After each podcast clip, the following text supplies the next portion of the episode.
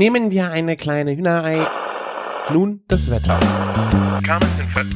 Oh, ist das lecker! Küchenfunk. Herzlich willkommen zur 165. Folge Küchenfunk. Ich bin der Christian von Küchenjunge.com und ich freue mich sehr, euch in dieser kleinen Küchenfunk-Folge begrüßen zu können. Der Martin ist leider diese Woche verhindert. Der hat viel zu viel um die Ohren, der neue Laden, Catering und so weiter. Er hatte gestern auch Geburtstag am Tag der Deutschen Einheit. Könnte man sich ja was in den Kalender eintragen.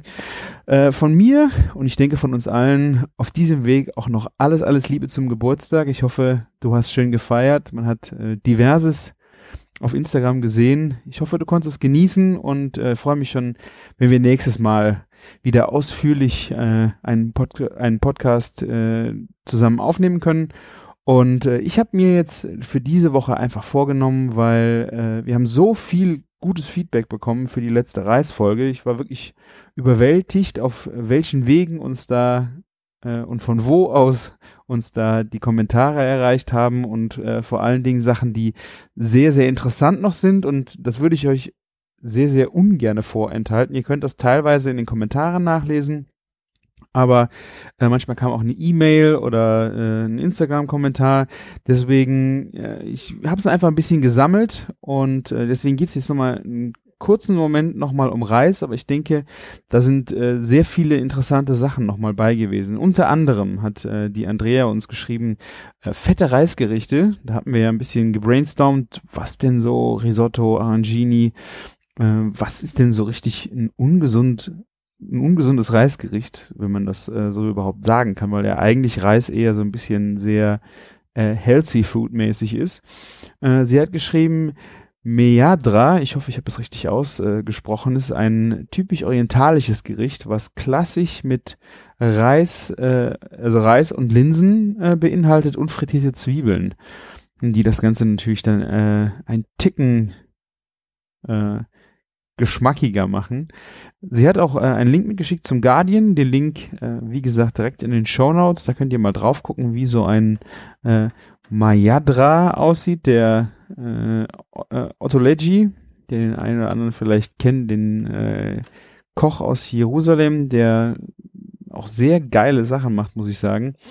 Äh, ja, der hat hier äh, ein Rezept geschrieben und äh, es sind äh, braune Linsen, äh, viele Zwiebeln, Kumin, Koriander äh, und Turkmenik. Turkmenik war was. Ich habe die Übersetzung vergessen. Äh, Zimt, also ein schönes Gewürz, Gewürz äh, und durch die frittierten Zwiebeln äh, fettiges Gericht, Reisgericht, äh, finde ich auf jeden Fall äh, auf jeden Fall mal wert auszuprobieren. Und gerade wo ich so über fettige Reisgerichte spreche, weiß ich gar nicht, ob wir den Reissalat, den klassischen, erwähnt haben. Den gab es früher immer äh, bei meiner Oma.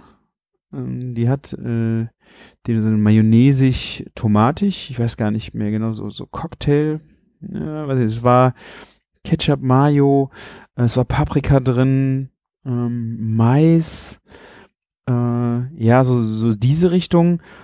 Ähm, das ist, glaube ich, ein klassisch deutsches Ding gewesen, dass man auf die Weise ein, ja, äh, den Reis angemacht hat. Und äh, ich habe es in der Agentur dann auch mal asiatisch das Ganze gebastelt äh, mit einer Chili-Mayonnaise, Sweet Chili-Mayonnaise oder ähm, ja, was war da noch drin? Ähm, auch, äh, Paprika natürlich, äh, aber auch mit Sprossen, mit Koriander, mit Frühlingszwiebeln, äh, den Reiskräckern von denen habe ich, glaube ich, auch schon mal erzählt. Den Schafen, die es im Asialaden gibt. Also, dass du das Ganze so sehr asiatisch aufbaust, aber hat natürlich dieses, dieses klassische deutsche Mayo-Salat-Geschichte. Äh, also, die kommt mir jetzt gerade so noch in den Sinn. Das sind also zwei noch Salatvarianten zum Reis. Weiß ich gar nicht, ob wir das hatten. Äh, dann noch, noch eine weitere kleine Anekdote äh, zum, zum Milchreis. Ähm, wir hatten mal, meine Eltern haben sehr viel gearbeitet und wir hatten eine Köchin mal zeitweise, die bei uns gearbeitet hat. Und die hatte so eine große Vorliebe, halt, äh, was ich eigentlich auch sie richtig finde, Reste immer aufzubrauchen. Ähm, aber eine Marotte war, und was es dann wirklich ein bisschen schwierig gemacht, dass sie Milchreis aus Reis gekocht hat, der übrig geblieben ist. Und das Problem war halt bei diesem Reis, dass es ja in Salzwasser gekocht war oder ich weiß gar nicht. Ich denke mal, vielleicht war es auch in Reis gedünstet. Aber dieser Milchreis war halt so richtig, richtig unsexy. Und ja, man hat dann immer gern einen Bogen drum gemacht. Äh, wie gesagt, ich äh, finde immer sehr gut, äh, aus äh, die Reste alles zu verwerten, sich immer was dazu einfallen äh, zu lassen. Das mache ich auch total gerne in der Agentur, wenn ich mal von ein, zwei Tagen die Reste da habe, mir dann dazu nochmal äh, was auszudenken. Aber äh, Milchreis aus äh, salzigem Reis finde ich äh, ganz, ganz schwierig. Ja, äh, Andrea hat aber noch einen Hinweis gemacht. Wir hatten ja auch die Frage gestellt, wie sieht das jetzt mit Salzen von Hülsenfrüchten aus? Äh, war ja auch so in vielen Köpfen geistert ja rum, man soll das nicht machen. Ähm, Martin meinte ja sogar auch, dass es eine schlechte Idee wäre und sie schrieb jetzt sogar, dass man sogar das Einweichen in Salzwasser machen könnte. Und ich muss auch sagen, äh, Salz direkt äh, von vornherein dran machen, wenn man sie kocht, habe ich ähm, praktiziere ich schon, auch erfolgreich. Äh, das ist nie ein Problem gewesen. Äh, tollen Ansatz finde ich, das Ganze dann auch in Salzwasser einzuweichen. Ich glaube, der Helmut Gothe vom, vom WDR, der Haus- und Hofkoch, der auch die Radiosendungen hat, hat da auch schon mal drüber gesprochen, dass man gerade äh, das Salzen beim Kochen, dass da einfach das Geschmack nochmal ganz schön nach vorne bringt. Also äh, vielen Dank für die Aufklärung. Sie hat ja auch hier äh, ähm, eine, einen Link mitgeschickt von Serious Seeds, ist glaube ich auch auf Englisch. Äh, kann man sich auf jeden Fall auch nochmal nachlesen bei uns in den Show Notes. Und dann kam ein Mega-Kommentar vom Winfried. Vielen, vielen Dank. Äh, das war echt äh, krass. Also der hat, er hat gefragt, ob das dann ein bisschen viel war für einen Kommentar, aber ich fand's genau richtig. Ich habe da jetzt ein paar Sachen rausgeschrieben. Also die 164, die Shownotes nochmal aufrufen, könnt ihr auch nochmal Details nachlesen. Äh, ein paar Sachen wollte ich euch einfach aber nicht vorenthalten, was er jetzt gemacht hat, gerade zum Thema Reiskocher.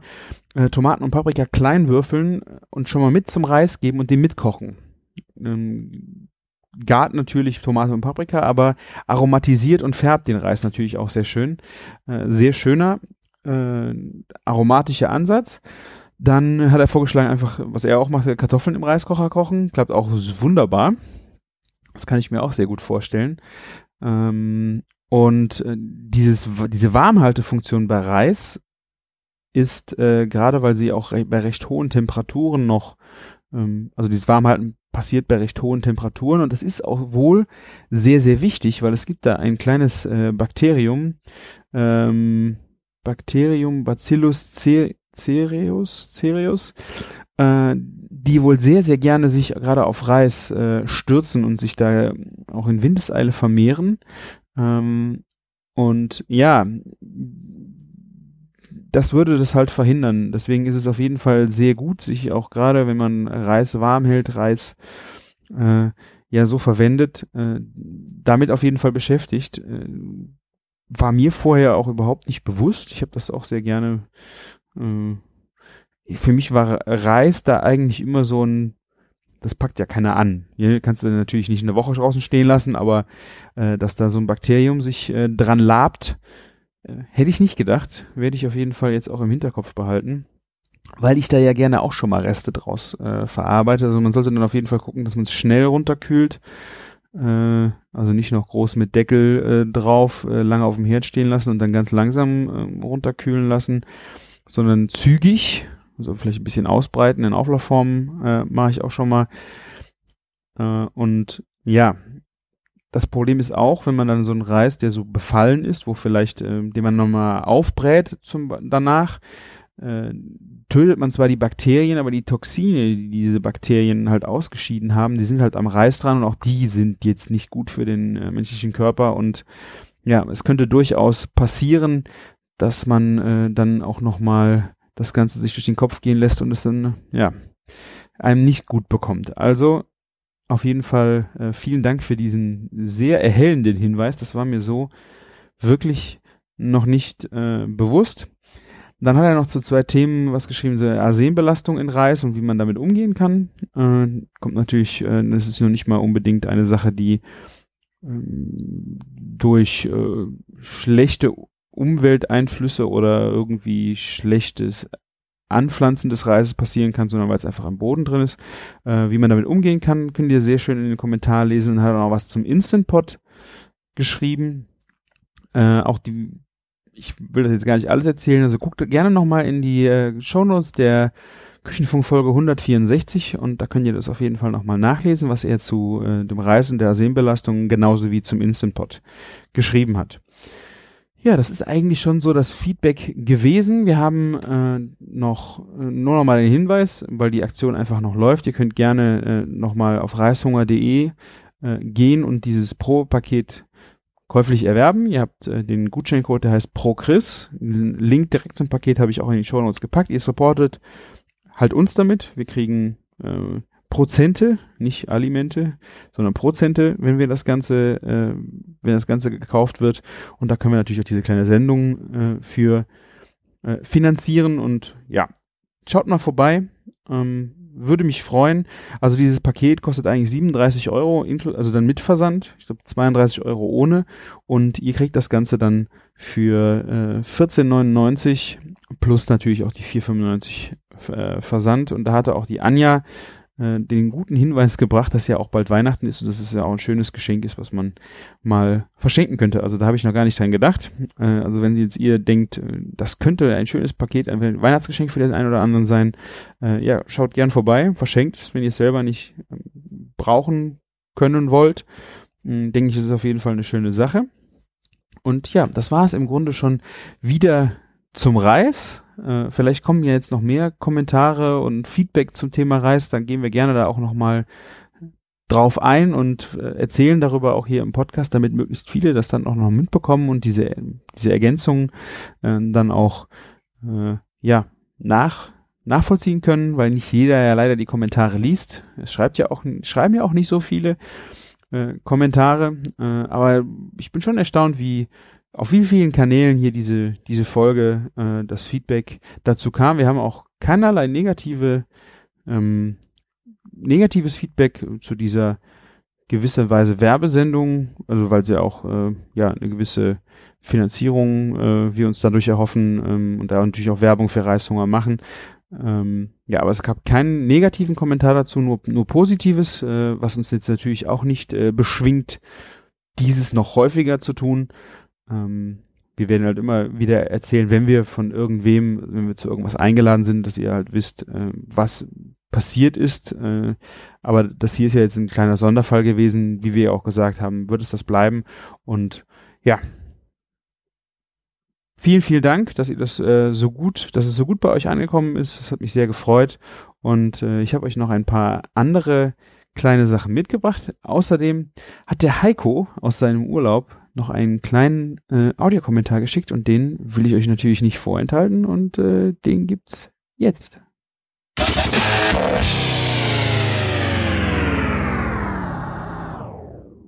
Ja, hallo ihr beiden. Ich liege jetzt gerade hier am Strand der Malediven und hab mal so bei gefühlten 40 Grad eure Reisfolge gehört. Finde ich wirklich sehr interessant. Hab sehr viel gelernt über Reis und ich denke mal, das eine oder andere werde ich sicher auch mal ausprobieren. Ein paar interessante Ansätze dabei. Dankeschön, macht weiter so und ciao, tschüss. Heiko war das. Ciao.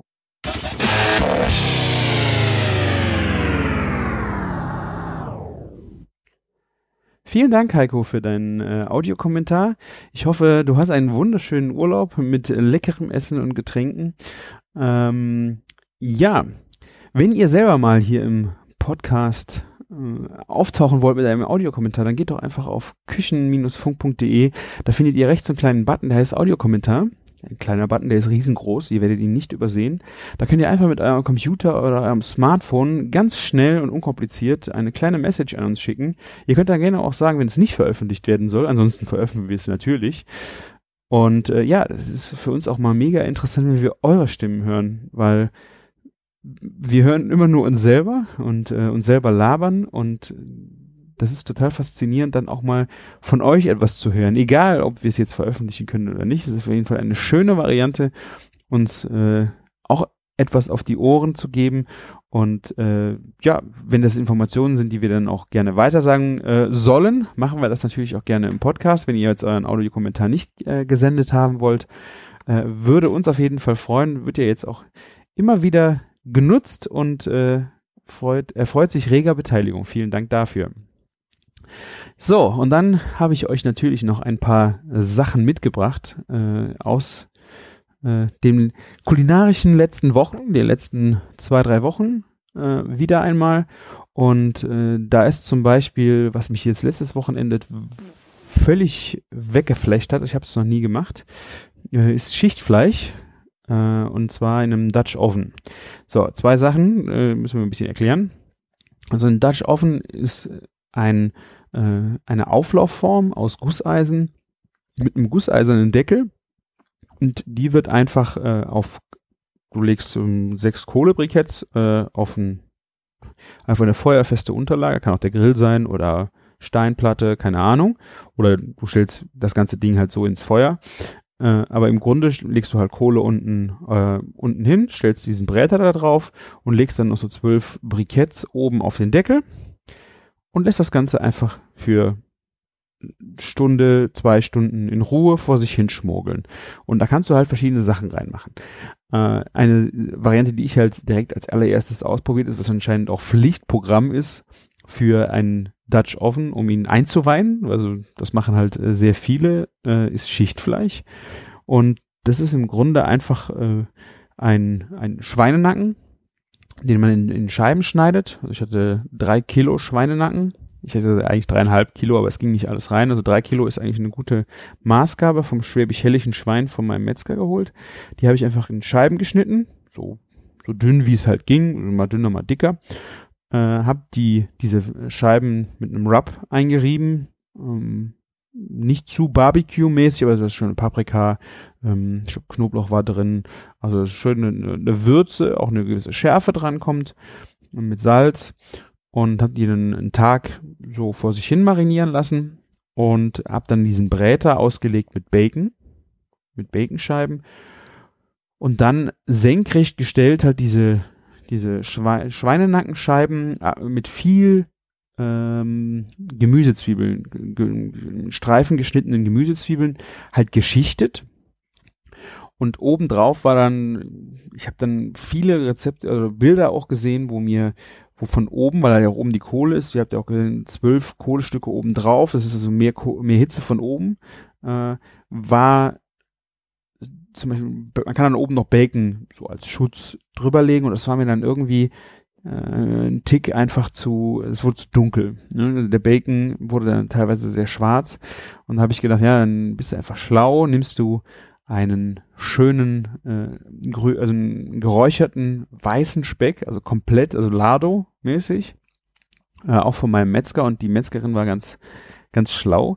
Die hat äh, dann einfach diesen diesen ganzen dieses ganze Stück Speck nicht äh, halt in Scheiben aufgeschnitten, also in schmalen Scheiben, sondern hat diese ganze, diesen ganzen Block so eingespannt, dass ich dann so 15 mal 15 quadratige, quadratische äh, Speckscheiben hatte. Die habe ich dann oben draufgelegt.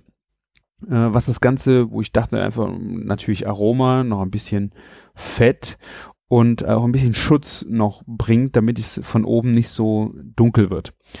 Und dann habe ich das, wie gesagt, für, ich glaube, ich hatte sogar drei Stunden dieses Fleisch einfach in diesem Bräter äh, auf dem äh, draußen auf dem stehen mit der Kohle. Und ich kann euch sagen, also das war echt, das Fleisch war sowas von der Hammer.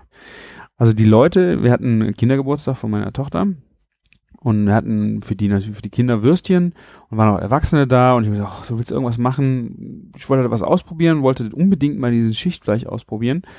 Äh, probierst du das doch einfach mal aus, das kannst du vorbereiten, das stellst du hin, das wird von alleine fertig. Und so war es dann auch und im ersten Moment waren die Leute skeptisch. Also du hast dann, ich habe äh, Fotos auch verlinkt, so eine, eine Auflaufform, wo viel Flüssigkeit auch drin war, wo viel Fett drin war äh, wo dann aber diese, diese Scheiben drin waren und so, hm, was, naja, Schichtfleisch hört sich jetzt auch nicht so äh, unbedingt lecker direkt an, wenn ich, wenn man das hört. Äh, vielleicht Pressfleisch oder so. Man hat irgendwie, glaube ich, jetzt nicht direkt eine positive Assoziation mit Schichtfleisch. Und genau das äh, war dann wirklich witzig, weil die Leute dann erstmal so ein bisschen zaghaft äh, drauf zugegangen sind, haben sich dann äh, haben einfach Brötchen dazu gemacht und man hat sich dann halt diese Fleisch, Fetzen. Also zuerst dachte ich, man isst sie einfach so, man isst das Brötchen dazu, aber eine super Idee war halt diese Fleischfetzen direkt in den äh, in das Brötchen zu legen. Und das war im Grunde von der ganzen Aromatik her mit der Paprika und den Zwiebeln wie ein Spießbraten. Ich weiß nicht, gibt's Spießbraten? Ist Spießbraten deutschlandweit? Hat man ähm, hat das äh, hat, hat man das überall? Ich weiß es gar nicht. Also es gibt da äh, glaube ich totale regionale Unterschiede, was Spießbraten ist. Es ist im Grunde aber auch ein Schweinenacken, da ist innen drin vielleicht noch was Zwiebeln gefüllt und der dreht sich dann im Grunde auf dem Spieß und wird halt crunchy außen und durch die Zwiebeln innen. Also die Aromatik war eigentlich total so, aber es war halt nirgendwo richtig knusprig. Oben hast du natürlich die Schicht, die direkt zum Deckel war, wo auch noch nicht so viel Flüssigkeit gestanden hat. Da war eine schöne äh, gewisse Kruste, aber es war halt, es, die Kruste dominierte halt nicht wie bei einem Spießbraten, aber die Aromatik war voll da und das Fleisch war butterzart. Es war äh, Pulled Pork ähnlich, also man konnte es wirklich auseinanderziehen. Ähm, war aber äh, war natürlich auch dieses ganze Fett und diese dieser Rub, der war in diesem Fleischsaft und man konnte daraus halt dann super äh, dann auch nochmal das Brot beträufeln und äh, boah, also es war ein, ein war, also es war alles eigentlich, was ich an einem Spießbraten liebe, ohne das, was ich am Spießbraten hasse und das ist dieses äh, dieses, wenn es zu trocken wird. Ne? Also natürlich willst du Kruste haben, aber wenn je nachdem, du kannst, es ist unheimlich schwierig, den richtigen Zeitpunkt zu finden, finde ich, dass du halt eine richtige Menge Kruste hast, aber innen, dass es saftig bleibt. Und dann aber auch, dass es dann innen schon äh, so, so, so, so zart ist. Und das war halt in diesem, diesem Schichtfleisch, dieser, ich meine, Schweinenacken vom Schwäbisch-Hellischen, ihr könnt euch vorstellen, wie schön fettig der war. Ähm, und was ich total verrückt fand, dass wirklich alle Gäste es gegessen haben. Es war immer so ein bisschen Nacken und Fett und Höhe. Und dadurch, dass es aber so zart war, du hast nirgendwo irgendwie so diese, du konntest den Glibber gar nicht finden, weil entweder war der halt, also Glibber ist jetzt das, was man hört, wenn man Leute sagen, Schweinenacken, der Glibber und das Fett. Ich liebe das, ja. Äh, aber das war halt einfach so zer, zer, zerkocht oder ähm, vermischt nachher, dass das echt, äh, das haben, alle haben es gefeiert. Äh, es war voller Erfolg und ich fand es, wie gesagt, von der, alleine von der Aromatik her einfach nur der Hammer. Weil äh, ich habe mir schon gedacht, dass es lecker werden könnte, aber so gut hätte ich echt nicht gedacht. Und was ich auch von vornherein machen wollte. Viele Schichtfleischrezepte, die ihr im äh, Internet findet, beinhalten Barbecue-Soße. Und äh, ich, ich hatte keine Lust, äh, dieses äh, dass es eine, eine von Ketchup oder Barbecue-Soße mit Zuck, viel Zucker getragene äh, Geschichte wird, sondern es sollte wirklich eine, eine pure, eine pure Geschichte werden. Deswegen ist es auch, glaube ich, so Richtung Spießbraten äh, geworden. Ähm, ich ich suche mal raus, welcher Blog das war. Äh, das war ein, ein Barbecue-Blog, der, äh, der viel mit dem Dutch Oven gemacht hat.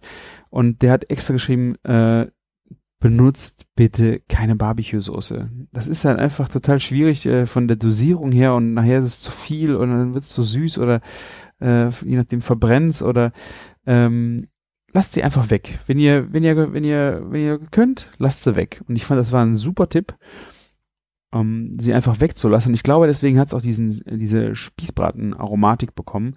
Was ich dann noch gemacht habe, einfach, äh, weil ich den, den, diesen Rub, dann habe ich mit äh, geräucherter Paprika, äh, normaler Paprika, ein bisschen Chili und auch ein bisschen braunen Zucker natürlich äh, den, den Rub gemacht.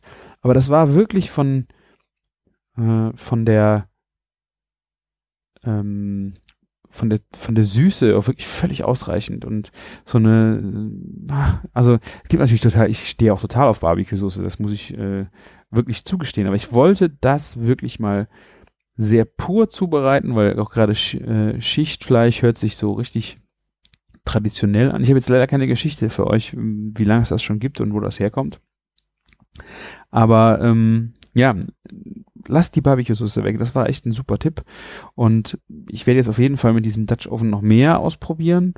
Äh, ich habe dann so jetzt auch in den letzten Tagen, wie ich mich noch, noch intensiver damit beschäftigt habe, auch gelernt, es ist im Grunde, wenn man so eine, eine Auflaufform oder so eine gusseisernen Topf mit Deckel hat, ist das im Grunde auch schon ein, ein Dutch Oven. Es geht halt wirklich darum, dass du dicke, dickwandige Töpfe, dickwandige Deckel hast. Äh, ich habe so ein von Staub, so ein, äh, Bräterding, äh, was man im Grunde, im Grunde hätte man das auch nehmen können. Ich hätte nicht äh, dieses Ding von Petromax äh, mir unbedingt dafür äh, besorgen müssen, äh, sondern es aber das ist von Petromax, dieses Gusseisen hat natürlich eine ganz besondere eine Optik, eine ganz besondere Haptik und eine ganz besondere, ach, ich weiß nicht, ich, ich mag dieses, dieses Rohe, dieses äh, auch diese Fähigkeit über offenem Feuer oder über Feuer damit äh, was zu machen, hat mir halt total gut gefallen. Ist ein bisschen äh, bescheuert, aber ja, also ich habe die gusseiserne Pfanne von denen und ich liebe die für, für alles. Ich mache da Pizza drin oder ich mache da eine Quiche drin oder einen Kuchen. Äh, genauso äh, Steaks anbraten oder äh, ja, keine Ahnung, irgendwas anrichten, eine Pasta äh, da drin servieren und einfach auf den Tisch stellen in die Mitte.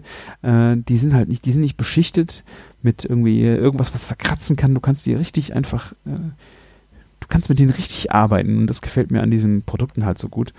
Äh, und ja, in diesem Dutch Oven, den hat, äh, wie habe ich das, die Barbecue, Prime Barbecue Night, ähm, da war der Martin auch, ich weiß gar nicht, ob wir davon schon erzählt haben, die war zur äh, Spoga. Da hatten äh, Monolith, äh, Petromax und der dritte im Bunde, äh, ihr könnt es bei mir im Blog nachlesen, ich habe davon berichtet, äh, hatten halt zu diesem The Prime Barbecue Night eingeladen und da war ein, ein Koch, der, der heißt auch der Feuerkoch, findet ihr glaube ich auch auf äh, Facebook ähm, der halt ein Koch ist und auch Kochkurse gibt, wo man wirklich alles so, äh, dieses Over-Fire-Cooking, so, sei es jetzt mit, mit offenem Feuer, mit Kohle, mit, aber alles nicht als, als Barbecue, sondern dass du wirklich einfach so einen schönen Topf, einen Dutch Oven mit, wie du da drin äh, einen Kartoffelgratin machst, wie du, der hat äh, einen Google Hupf, die haben eine Google-Hupf-Form, ähm, wo er dann einen Blaubeer-Google-Hupf-Kuchen gemacht hat, der dann heiß, also aus dem, aus dem Feuer genommen, äh, gestürzt, warm, heiß äh, serviert worden ist. Das war halt schon Hammer. Und äh, der hat dann diesen äh, Dutch Oven zum Beispiel auch gemacht, ein, ein Schweinefilet. Das wird zuerst angebraten von rundherum und wird dann in Hefeteig gepackt und kam dann in diesen Dutch Oven rein und wurde halt in diesem Brotteig gegart. Und wenn das Brot fertig ist, wäre auch drin das äh, Schweinefilet fertig gewesen. Und ich war völlig hin und weg, wie crunchy halt dieser Teig geworden ist außen. Aber in der Mitte halt, weil auch noch Fleischsäfte waren, war es halt äh, total auch ein bisschen so angesuppt und dieses außen crunchy, innen angesuppt und dann dieses, diese schöne Aromatik von diesem Fleischsaft, das will ich, da will ich auf jeden Fall was mit äh, ausprobieren. Äh, auch nochmal dieses Schweinefilet auf jeden Fall mit diesem Brotteig außenrum, dass man direkt so die, äh, die, die Beilage halt dabei hat. Äh, leider war es ein bisschen, war ein Tick zu weit, das Schweinefilet war ein bisschen zu weit aber äh, wie gesagt, diese crunchy Komponente, dieses warme, also natürlich die, die, dieser Hefeteig ist halt warm, äh, innen total saftig von diesem Fleischsaft und außen crunchy. Fand ich mega geniale Zubereitungsart und das hat mich so richtig äh, juckig gemacht auf diesen Dutch Oven.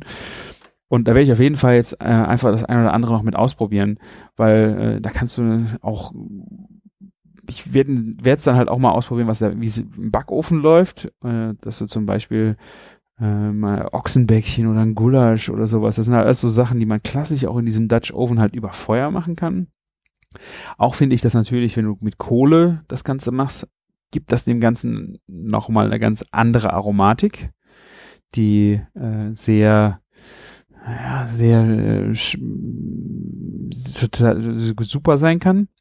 Und ähm, ja, also Dutch Oven hat mich echt total fasziniert, äh, vor allen Dingen, wie man einfach, wie ruppig man damit umgeht. Besonders dieser Feuerkoch, was der da einfach alles so rausgezaubert hat. Ich weiß nicht, was das noch war. Ähm, was war das? Kartoffelgratin, was auch sehr, sehr lecker war. Es war dieses Brot, dieser Brotteig, im Brotteig gebackene äh, Schweinefilet. Und irgendwas hat man diese, diese Gugelhupf, das war aber nicht im Dutch Oven, das war halt so eine extra Form dafür. Ähm, die ist halt dann nur zum Kuchenbacken. Ähm, Ah, oh, Entschuldigung, ich habe äh, Prime Barbecue Night war die, der dritte äh, im Bunde war Beefer. Entschuldigung, äh, das wollte ich euch, die wollte ich natürlich nicht vergessen äh, zu nennen. Also weil da waren wir eingeladen, Martin war auch da und natürlich die Camillo und alle vom aus der Barbecue-Szene waren da. War echt ein schönes Happening, sie alle wiederzusehen. Ähm, ich lese aber jetzt mal kurz nach. Wir hatten das genau Schweinefilet, Google Hupf. Ich glaube, das war's schon. Ne? Äh, ja, ja. Ah, und äh, die hatten so eine, so eine mega Feuertonne äh, da rumstehen. Das sah aus wie halt so ein, wie eine edle, edle Ölfass, was brannte. Also es war halt dementsprechend mit Luftzügen und keine Ahnung versehen. Das war der Pyron. Der hat ein, der hat ein Feuerchen gemacht. Da gibt's so eine Feuerplatte oben drauf. Das heißt, dass du da so eine Plancha mäßig halt auf grillen kannst. Aber so alleine als äh, als Möbel für den Garten, um einfach so, äh, weißt du, wenn es kalt wird, das Ding heizt sowas von dermaßen ein. Äh, das war echt eine, eine sehr schöne Geschichte. Äh, ja, aber ich äh, schweife ab. Also Dutch Oven, wenn ihr irgendwo die Chance habt, mal so was in die Finger zu kriegen, mal auszuprobieren, macht das unbedingt. Am besten natürlich wirklich mit Kohle oder einfach ins Feuer stellen. Äh, das hat eine ganz besondere Romantik, wenn du eine Suppe oder ein Gulasch äh, jetzt gerade wo es kälter wird, einfach da darin zubereitest. Aber wie gesagt, ich bin auch gespannt, was das Ding im Backofen für Ergebnisse erzielt. Ich habe ja schon viel auch mit diesen gusseisernen Brätern, ähm, dann Ochsenbäckchen oder sowas zubereitet im Backofen. Aber ich bin gespannt, ob das noch was anderes ist. Was auch sehr schön ist, dass dieser Dutch Oven Deckel, den kannst du eigentlich auch immer als äh, verwenden als äh, als Pfanne. Ne? Die haben, ich habe es gelesen, da gibt's Dutch Oven, die haben einen Liter Fassungsvermögen. Also der, allein der Deckel kann einen Liter Flüssigkeit aufnehmen, so nur, ihr so eine, eine Vorstellung davon habt. Und ihr könnt natürlich dann auch einfach, der hat Grillen wie ein wie eine Steakpfanne, einfach so ins Feuer stellen und äh, Steaks dann damit zubereiten. Hammer. Also ich hab, bin, ärgere mich, dass ich keinen Garten am Haus habe, sonst würde ich das Ding echt äh, noch viel, viel mehr benutzen. Ich äh, bin mir aber schon Dinge am überlegen, wie ich auf dem äh, Balkon vielleicht mal so eine kleine Kohle an, angezündet kriege. Aber gut, also so viel zum, äh, zum Dutch Oven. Schichtfleisch, also da kommt auf jeden Fall noch mein Rezept zum Schichtfleisch äh, nächste Woche vielleicht. Hoffentlich komme ich dazu, es zu schreiben. Ähm, ist ein super Einweihungsgericht für das Gerät. Äh, ich werde es auf jeden Fall noch viel, viel öfter machen. Problem ist halt, es müssen drei Kilo äh, Schweiernacken rein, dann ist es voll. Ich muss mal kleinere Portionen äh, ausprobieren, ob man das Ganze vielleicht mit äh, einer Kilo Befüllung oder eineinhalb Kilo Befüllung für für vier bis sechs Personen äh, im heimischen Backofen vielleicht auch nochmal durchführen kann. Das ist auf jeden Fall wird der Dutch Oven mich jetzt echt durch den Winter begleiten und ich bin sehr gespannt, was ich damit noch alles äh, ausprobieren werde. Ähm, ja. Dann, nächstes Experiment, äh, missglücktes äh, Experiment, wo ich euch auch gerne von erzählen äh, würde, ist, ich habe äh, Ex Benedict gemacht. Meine Frau hat sie sich zum Frühstück nochmal gewünscht, dann bin ich natürlich auch äh, dem nicht abgeneigt. Das sind, äh, ich habe es schon wahrscheinlich oft genug erzählt, pochierte Eier äh, mit äh, auf einem English Muffin. Das ist sowas wie ein, ja, so ein weiches Brötchen, das wird getoastet und da kommt da Speck mit drauf und äh, Sauce Hollandaise. Und was ich jetzt total gerne mache, ist noch ein bisschen gebratene Blutwurst und genau so habe ich es dann halt auch gemacht. Und ich dachte halt, pochiertes Ei, oh, das ist schon mal so, äh, so anstrengend, äh, wenn man das Ganze ähm, dann muss man Wasser zum Kochen bringen, Strudel machen und äh, das klappt halt dann auch nicht immer und ich war auch ein bisschen in Zeitstress. Äh, wir haben, ich wollte vier pochierte Eier machen, das heißt, du kannst auch immer nur eins pro Topf machen, bin dann zu geizig, drei Töpfe oder zwei Töpfe auf und her zu stellen.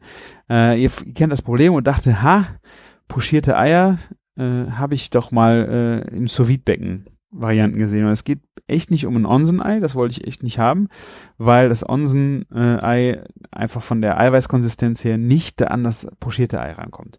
Aber es wurde suggeriert, dass man das auch super in einem äh, in, in, in einem sous becken machen kann. Also habe ich das gemacht, äh, Rezepte rausgesucht und habe es dann für 16 Minuten bei 75 Grad da reingepackt. Und es war ein komplettes Desaster. Das Foto, was ich gepostet habe, sieht auch noch ganz nice aus. Wobei äh, einfach die, die Eigelbe waren halt so fest. Das Key Feature von einem pochierten Ei ist, dass dieses schöne Eigelb einfach da rausläuft und sich ergießt über äh, das ganze, äh, ja, über den ganzen Muffin. Ne? Aber nix war. Ne? War, war fest. Es war nicht äh, zu, zu weit gekochtes Ei fest. Es war halt gerade so fest, dass es nichts mehr gelaufen ist. Es war immer noch so leicht so kurz cremig noch innen, ne? Also es war schon lecker, aber es sah halt total scheiße aus, weil das Eiweiß nicht gestockt ist und komplett weggelaufen ist. Also wir hatten das Problem, dass das Eiweiß äh, direkt am Eigelb vorbei über die Blutwurst nach unten gelaufen ist, äh, auf Tellerboden und obendrauf einfach so zwei gelbe Eigelb-Dotter-Dinger obendrauf bleiben, also wie zwei Augen, die dich anstarren. Ne? Also optisch nicht schön, durch das Fehlen des, der Cremigkeit von dem Eigelb auch nicht so richtig schön. Eiweiß für mich noch okay, ich kann sowas essen, aber äh, für viele wahrscheinlich wäre das einfach viel zu glibberig gewesen. Ja, also wirklich, man kann sagen, komplett in die Hose gegangen, dieses, dieses sous experiment Es sind äh, viele Kommentare, ich habe das in Instagram Stories auch so ein bisschen äh, den Fail beschrieben und auch in den Kommentaren vom, vom Bild. Hm, kamen noch Tipps, dass eigentlich das total gut funktioniert und ich glaube, ich werde dem Ganzen nochmal eine Chance geben, werde aber nochmal genauer recherchieren, ob das äh, funktioniert, weil ich dachte eigentlich, dass 16 Minuten dem Ganzen noch nicht so zusetzen. Ich hätte echt nicht gedacht, dass das Eigelb so schnell so fest wird und hätte auch nicht gedacht, dass bei 75 Grad das Eiweiß noch so glibberig bleibt. Ähm, ja, also für einen Onsen war es eigentlich schon spannend. Einen Onsen serviere ich dann ja auch gerne in eine, eher in was Schalenartigem, dass das Eiweiß und das Eigelb einfach näher zusammenbleiben müssen. Ähm, die Eiweißkonsistenz war dafür für einen Onsen schon recht gut. Das ist vielen auch gerne mal wirklich zu glibberig. Äh, und äh, ja, muss dann auf jeden Fall kürzer rein. Äh, oder keine Ahnung, also das Eigelb äh, muss auf jeden Fall weicher werden ja, das war so mein Erlebnis mit dem sous pochierten Ei. Äh, leider völlig in die Hose gegangen. Ähm, dann habe ich weitere Experimente. Ich habe irgendwie das Glück gehabt, dass ich in den letzten zwei, drei Wochen sind mir wahnsinnig oft Austern vor die, vor die Linse gesprungen, äh, vor den Magen gesprungen. Und da habe ich äh, ich hab, einmal hat mir eine Freundin eine ganze Kiste vorbeigebracht, äh, die, die übrig war und sie isst sie selber nicht und äh, ich bin ja ein richtig kleiner Austernliebhaber. Äh, und das andere Mal hatte ich richtig, das war davor, hatte ich richtig äh, Lust drauf und habe mir im Fischladen einfach sechs Stück äh, bestellt. Und da habe ich sehr, zwei sehr schöne Rezepte mitgemacht. Ihr könnt das euch auf jeden Fall mal, äh, mal anschauen, wenn ihr Austern mögt. Ne? Ist ja, scheiden sich die Geister dran. Äh, ich mag das total gerne. Gerade ich mag sie auch gern pur. Leicht, vielleicht nur ein leichter Tick Zitrone, einfach, dass du dieses, dieses, dieses Meer, dieses Meer und diese Frische ist einfach so Hammer. Und äh, für, für mich habe ich da halt herausgefunden, dass äh, die Jutsu, da hat, hatten wir ja in der, ich glaube in der Folge, wo Martin auch von diesem Coca-Cola-Dinner von Tim Rauer erzählt hat, äh, ausführlich über die Jutsu auch mal gesprochen, dass diese besondere Zitrone aus Japan. Äh, daraufhin habe ich auch, mein Vater war äh, arbeiten in Japan und äh, hatte, habe ich extra eine Bestellung für Jutsu aufgegeben und verschiedene Jutsu-Produkte da einfach aus dem Supermarkt. Frisch ging es leider nicht, weil die Reise war so lang, dass hier, glaube ich, keine frischeren Sachen angekommen wären, auch so ein frischer Saft, sondern das waren so äh, diverse japanische Jutsu-Köstlichkeiten, wo ich am Ende noch nicht mal weiß, was es alles ist. Das war zum Beispiel ein, ein Gelee. Äh, das, das ist so eine, wie so eine, das ist eine Kapsel und da ist ein Gelee drin, was jetzt gar nicht so sauer ist. Ich habe mir viel saurer erwartet. Äh, aber eine sehr schöne, so, so ein Jutsu-Saft äh, mit Sesam, geröstetem Sesam drin. Den benutze ich, habe ich jetzt für zwei Austernrezepte auch benutzt. Einfach so als Zitronenersatz.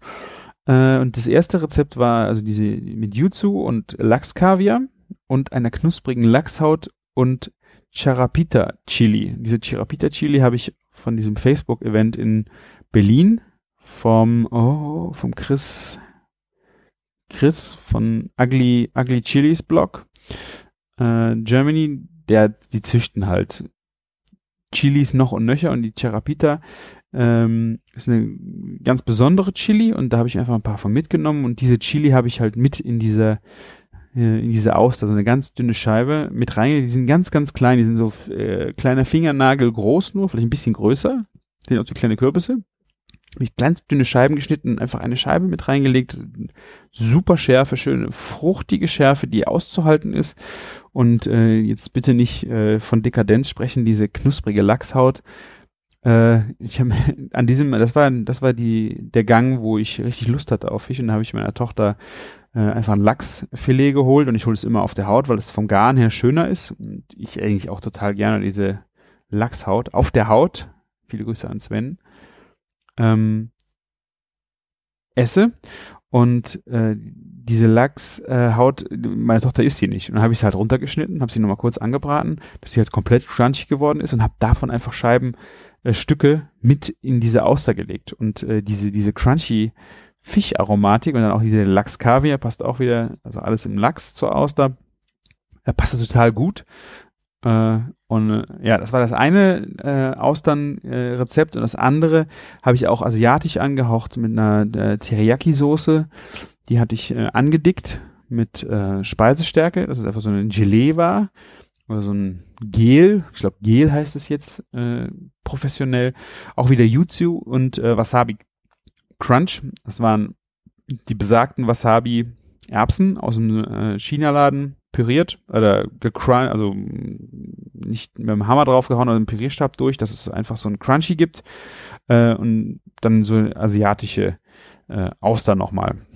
Zwei sehr schöne äh, Geschichten, die mit der Chili äh, wird diese Woche auch ein Blogbeitrag online gehen, wenn ihr das nochmal nachlesen wollt.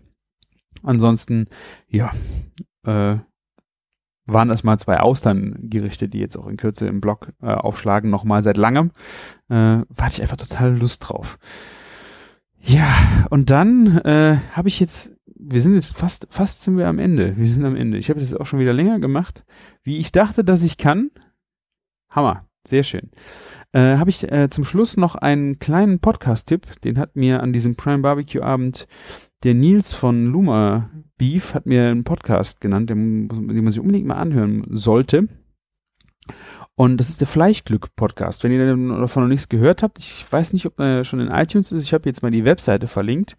Und äh, wie der Name schon sagt, geht es dann nur um äh, Fleisch. Aber hier werden Metzger halt interviewt oder auch ähm, der erste, die erste Folge ist mit Lucky Maurer. Der hat uns ja auch schon mal in Folge äh, Schieß mich tot vom Küchenfunk auch schon mal gegrüßt. Da haben wir auch, glaube ich, über das Kochbuch von ihm gesprochen. Und ich war da auf der Beef Academy von Otto Gummi, äh, die er gehalten hat. Und das ist halt ein wirklicher Koryphäe im Bereich äh, deutsches Wagyu. Äh, das, also er, zieh, er züchtet selber die Rinder, er schlachtet die Tiere selber, er zerlegt die Tiere selber, er verbraucht das ganze Tier, äh, ist total in diesem Nose-to-Tail-Gedanken äh, verschrieben. Und äh, ja, er hat in dieser ersten Podcast-Folge einfach äh, erzählt er viel halt äh, von seinen Rindern, von seiner Arbeit, äh, von japanischem Wagyu, äh, was mir im Vorfeld gar nicht so be bewusst war. Ich fand, es war eine mega interessante Folge, äh, zumal gerade dieses japanische Wagyu, äh, wo er halt auch ansprach, das ist ja dieses ultra marmorierte Fleisch wo man ja irgendwie dann äh, blumig auch diese Idee hat, dass es voll, äh, die werden die ganze Zeit mit, äh, mit äh, Treber gefüttert und Sake eingerieben und so und so weiter. Ähm, aber das, das ist schon irgendwo auch ein Stück weit die Gänsestopfleber Japans ist, ne? Und das hat mich schon so ein bisschen zum Nachdenken gebracht. So habe ich das noch nicht gesehen. Also diese Folge ist mega interessant, hört sie euch gerne mal an. Ich habe sie, wie gesagt, hier verlinkt. Ich glaube, sie ist auch bei Spotify. Und äh, ja, ich habe jetzt bisher nur die erste Folge gehört. Ich glaube, da ist auch mal äh, Heiko Barth. Das ist ein Metzger, mit dem ich auch in Paris war vor zwei Jahren oder vor einem Jahr. Und äh, der in der, in der Pfalz sein, äh, sein, sein Laden hat und zum Beispiel auch als mit einer der ersten in Deutschland Dry-Aged äh, äh, Schweinefleisch halt gemacht hat. Äh, die, die, die Wutzewampe und sowas habt ihr bestimmt schon mal hier im Podcast gehört. Der ist zum Beispiel in einer Folge drin. Äh, hört euch sehr, sehr gerne mal den Fleischglück-Podcast an. Äh, wenn es euch Fleisch und auch Tierhaltung, wenn es euch interessiert. Ich fand das äh, eine sehr erhellende halbe Stunde. Und ja, passend dazu auch zum, zum Fleisch äh, findet ihr bei mir im Blog äh, jetzt auch nochmal äh, einen Beitrag zum äh, Chugichu. Äh, da habe ich einfach nochmal niedergeschrieben, was wir wahrscheinlich hier im Küchenfunk schon mega oft besprochen haben. Äh, vielleicht habe ich noch eine Ergänzung gefunden, die wir hier noch im Podcast noch nie beschrieben haben. Äh, aber da sind auf jeden Fall leckere äh, Bilder noch mit dabei gewesen. Ich habe äh, ein paar schöne Fotos vom Chugichu und vom zubereiteten Chugichu gemacht. Könnt ihr euch ein bisschen Speichelfluss abholen, wenn ihr mögt. Oder mal nachlesen. Vielleicht habe ich da noch äh, irgendwas beschrieben, was wir hier im Podcast noch nicht besprochen haben. Und ich würde sagen, damit sind wir am Ende dieser Folge angekommen. Ich äh, bin überrascht, wie lange wir das jetzt wieder hinbekommen haben, wie lange ich das hinbekommen habe in meinem Monolog. Die nächste Folge wird hoffentlich wieder mit Martin sein. Ich bin auf jeden Fall dran, äh, dass wir den nächsten Termin finden, aber ja, zwei Läden. Ich muss auch echt gestehen, ich habe es immer noch nicht ins Worst-Case-Szenario geschafft. Ne? Ich habe jetzt schon mehrere Termine angepeilt und immer sind sie nicht zustande gekommen. Äh, es ist halt immer noch eine Dreiviertelstunde Fahrt. Das ist echt leider nicht um die Ecke. Aber ich, ich, das wird ganz, ganz übel, wenn ich da hinkomme. Ich habe die, die ganze Karte, ich glaube, ich muss die ganze Karte bestellen. Sie haben zwar jetzt ja die Best-Case-Szenario, das ist diese Platte, wo ja alles zum Probieren drauf ist, aber ich weiß nicht, ob mir das reicht. Ich weiß nicht, ob ich nicht alles irgendwie Einzelkomponente probieren muss. Ich muss mir wahrscheinlich ein paar Leute einladen und dann müssen wir da, müssen wir da mal, vielleicht machen wir ein Hörertreffen da, wenn da den Platz wäre, das stimmt. Wir müssen mal mit Martin reden, wir müssen mal ein Hörertreffen in äh, der fetten Kuh oder im Worst-Case-Szenario machen. Also ich, dann komme ich da vielleicht auch mal hin steht auf jeden Fall auf der Agenda. Im Oktober werde ich definitiv irgendwann dahin kommen. Ich versuche, verspreche es. Und ja, dann spiele ich jetzt mit mir selber Chefkoch Bingo. Was haltet ihr davon? Ich bin mal gespannt, ob das auch so witzig ist wie mit Martin zusammen. Äh, oh, Werbung. Ja, super, ne? Dann gehst du hier, äh, dann willst du auf Rezepte klicken und dann rutscht die Werbung, rutscht das Rezepte-Knöpfchen runter und dann drückst du zufällig auf die Werbung. Oh, so ein Zufall. Grrr. Ah, ein schönes Rezept. Ich glaube, das ist auch sogar Dutch Oven äh, geeignet. Es ist ein Bœuf Bourguignon. Und das sieht auch ganz gut aus von den Zutaten. Ein Kilo Rindfleisch, zwei Zweige Thymian, ein Bund Petersilie, ein Lorbeerblatt, 750 Milliliter Rotwein, Burgunder vorzugsweise, Knoblauchzehe, eine Knoblauchzehe, finde ich zu wenig, 350 Gramm Champignons, 150 Gramm Speck durchwachsen, zwei Möhren, Öl, Salz, Pfeffer, Butter, Tomatenmark, Mehl und Schalotten. Ja, Classic, wirklich ein äh, ja, also wie gesagt, ich würde mehr Knoblauch, äh, noch ein bisschen mehr Knoblauch vielleicht dran tun, und ah, hier steht, äh, also die Fle Stücke Fleisch, das sind ja recht große Brocken, ne? also nicht so Gulasch, sondern so, was sind das, die vierfache Größe von so einem Gulaschwürfelchen, ist das schon, das soll schon ein bisschen größer sein. Äh, steht für zwei Stunden in Rotwein einlegen. Macht das bitte, macht das bitte einen Tag oder so. Ihr könnt, ich, was ich dann gemacht habe, ist so Zwiebeln, äh, Zwiebeln, Möhrchen und sowas habe ich auch schon mit in den Rotwein geschmissen und äh, die Kräuter natürlich auch. Ne? Und dann äh, lässt man, nimmt man das aus der Marinade, tupft es ein bisschen ab und brät das dann knackig äh, in dem Bräter oder im, äh, im Dutch Oven an und äh, gießt dann nachher halt diesen Wein und die ganzen Sachen halt wieder dazu und hier steht zweieinhalb Stunden, ja, sieht doch ganz gut aus. Das ist ein sehr leckeres ah, Bœuf Bourguignon, habe ich ja auch in Frankreich mal zubereitet. Das ist echt ein schöner Klassiker, der einfach ein sehr äh, durch diesen Wein eine sehr schöne, kräftige Aromatik bekommt, aber durch die Größe, also ich fand das, was, was mir sehr erhellend bei Bœuf Bourguignon vorkam, war einfach die, diese Fleischstückgröße. Ne? Ich glaube, das kriegst du beim Metzger, die würden dich erstmal komisch angucken. Hier in Deutschland, wenn du dann Bœuf Bourguignon äh, oder sagst ein Gulasch, aber bitte viel, viel größer geschnitten, da würden die dich erstmal ein bisschen komisch angucken. Ähm, aber es ist, es ist wirklich ein Unterschied. Es ist ein Unterschied fürs Garen äh, und es ist zum Portionieren auch schön, dass du einen so einen Fleischklops dann auch jedem auf den Teller geben kannst. Also ah, sehr schönes äh, Gericht. Ich guck mal in die Kommentare rein. Äh, da, da, da, nur im Topf. Also ja, das hat vier Stunden gedauert. Okay. Äh, ja, also nur positive Kommentare. Ich kann ja jetzt hier nichts, nichts finden. Nicht, nicht mal was Witziges. Verkochen die Möhren nicht, wenn sie zwei Stunden mitschmoren? Ja, natürlich, aber das ist egal. Man kann sie ja trotzdem noch essen, ne? Also, also hier ist auf jeden Fall auch dreieinhalb Stunden, also das Rezept, also zweieinhalb Stunden hat wohl nicht gereicht. Ne? Also, wisst ihr Bescheid. Also ich finde, eh bei sowas äh, ist jetzt Hitze nicht, äh, Zeit nicht unbedingt ein besonderer Faktor, äh, außer man will es halt fester haben. Aber ich bin gerade bei so Fleischgeschichten immer gerne dabei, dass ich sage, ach, macht's doch einfach ein bisschen, äh, ein bisschen weicher. Ich mag dieses oh, Ochsenbäckchen, ne? Ah, sehr schön. So, dann äh, verabschiede ich mich. Ich wünsche euch noch einen wundervollen Restsonntag, wenn ihr es natürlich klassisch, wie es sich gehört, für den Küchenfunk am Sonntag äh, hört. Wahrscheinlich bei der Bœuf Bourguignon oder Sonntagsbratenzubereitung. Oder halt in den Malediven äh, am Strand bei 40 Grad. Äh, ich glaube, äh, andere sollten ja auch, wie zum Beispiel der Martin, es zum Einschlafen hören.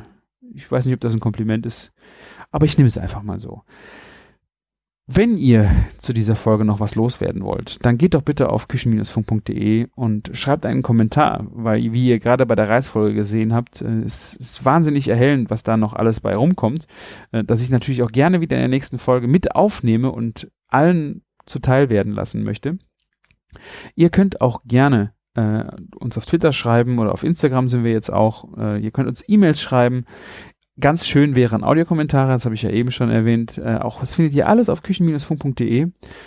Und äh, bla bla bla, schreibt uns einen Kommentar, äh, äh, eine Bewertung bei iTunes, damit noch viele Leute äh, das hier äh, zu sehen bekommen, zu hören bekommen. Ich bin auch gerade versuche ich, äh, krampfhaft versuche ich die, den Küchenfunk irgendwie bei Spotify reinzukriegen, äh, aber da wir schon so lange am Markt sind und selber hosten, äh, es gibt für Spotify keine Schnittstelle, die es erlaubt, äh, wenn man selber hostet, irgendwie in dieses blöde Netzwerk reinzukommen. Du kannst dir tausend Anbieter, also fünf 10, 20 Anbieter gibt es, äh, die dann für Geld kannst du deinen Podcast da hosten. Die haben eine automatische Schnittstelle zu Spotify und du bist klatsch, bum, bang, ab deiner ersten Folge damit drin. Aber die kostet dann 5 bis 15 Euro im Monat. Und das sehe ich dann auch einfach nicht ein, zumal wir jetzt 165 Folgen hier im Küchenfunk haben und ich habe auch echt keine Lust, das nochmal umzuziehen oder zu machen. Ich bin sehr, sehr glücklich mit unserem selbst gehosteten Zeug äh, ärgere mich nur echt maßlos, dass wir bei Spotify echt nicht reinkommen. Wir können, äh, wir haben das versucht über, äh, ich habe die Supports angeschrieben, rauf und runter. Wenn du selber hostet und da rein willst, gibt es ein obskures Google-Form, was du ausfüllen kannst. Äh, und ja, da kannst du dir äh, dann, ich habe das schon in den letzten vier Monaten dreimal gemacht und keine Antwort. Also das ist, das ist, wahrscheinlich die runde Ablage, in die das Ganze direkt läuft. Ihr könnt gerne, ich verlinke einfach mal, ich verlinke mal den Küchenfunk-Podcast, äh, den, den, den Spotify, dieses Formular, und da könnt ihr das einfach mal zuspammen. Das könntet ihr für mich mal einfach machen. Äh, füllt einfach aus, einfach immer wieder Küchenfunk, ihr könnt da die, ihr müsst den Feed angeben, bitte vom MP3 und äh, spammt doch einfach mal Spotify zu, damit die dann irgendwie mitbekommen, äh, dass, dass da irgendwie vielleicht Bedarf ist. Vielleicht ist natürlich für euch der Bedarf nicht, weil ihr könnt uns ja hören.